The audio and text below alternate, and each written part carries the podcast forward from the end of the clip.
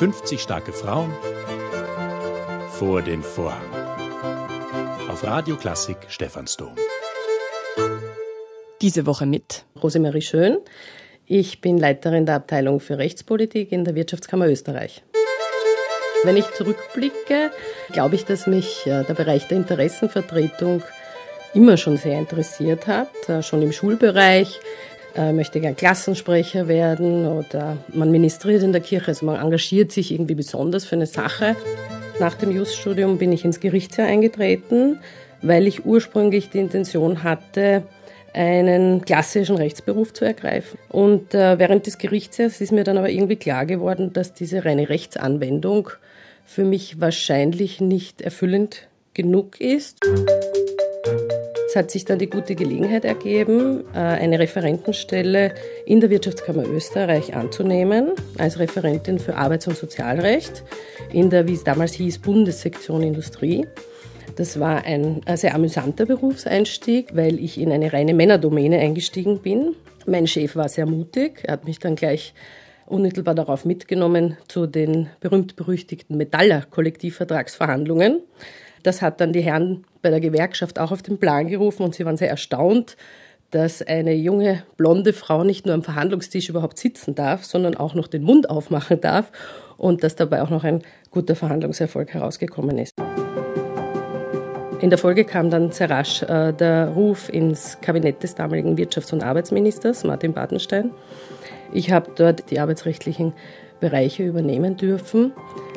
In der Folge wurde ich bestellt zur stellvertretenden Kabinettschefin der Gesundheits- und Frauenministerin, die weiteren drei Jahre, Maria auch Kallert.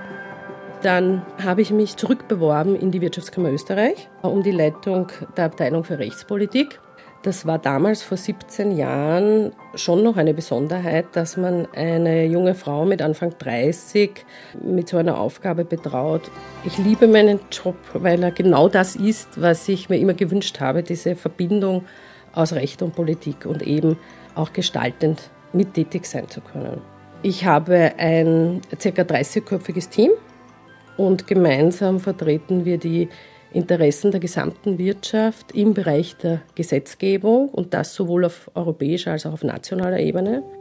Beruflich eine Hürde war bei der Bestellung zur Abteilungsleiterin, dass ich den Vorwurf bekommen habe, ich hätte den Job nur bekommen, weil ich die Tochter meines Vaters war. Der war damals Direktor der Wirtschaftskammer Wien.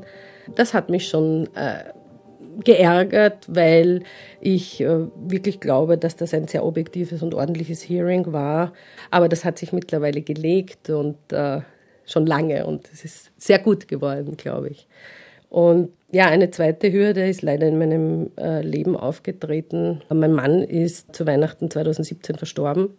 Dann bin ich plötzlich äh, alleine dagestanden mit den beiden Kindern, die waren vier und sechs. Und das ist schon schlimm, wenn man mit einem Schlag seine äh, große Liebe, den Vater der Kinder und vor allem auch den persönlich und beruflich stärksten Unterstützer verliert. Ich muss sagen, ich habe großartige Unterstützung durch meine Familie erfahren äh, durch meine Eltern, meine Schwiegermutter, meine Schwester, meine Lebensgefährten, meine Kinder selber, muss ich sagen. Auch einige Freunde waren wirklich großartig. Ich glaube, es ist auch ein großer Erfolg, dass ich das Lachen nicht verlernt habe. Das ist mir sehr wichtig, der Humor bei allem, äh, die Freude an den Dingen, die man macht. Und das habe ich mir selbst und meinen Kindern versprochen, dass ich das Lachen nicht verlernen werde. Ich glaube, das ist gelungen. Ein guter Tag beginnt für mich mit einer heißen Dusche, einem starken Kaffee und kleinen Botschaften für meine Kinder in den Jausenbackern. Daran glaube ich. An Gott und an mich und meine Kinder. Feminismus bedeutet für mich eine Erinnerung an meine sehr emanzipierte Großmutter und gleichzeitig, äh, vor allem im beruflichen Leben, die Achtsamkeit, äh, gegenüber Bevorzugungen oder Benachteiligungen allein aufgrund der Tatsache des Frauseins. Sie hörten Rosemarie Schön, sie ist Leiterin der Abteilung für Rechtspolitik in der Wirtschaftskammer Österreich.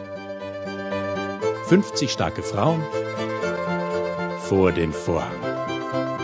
Auf Radio Klassik Stephansdom. Powered by Club Alpha.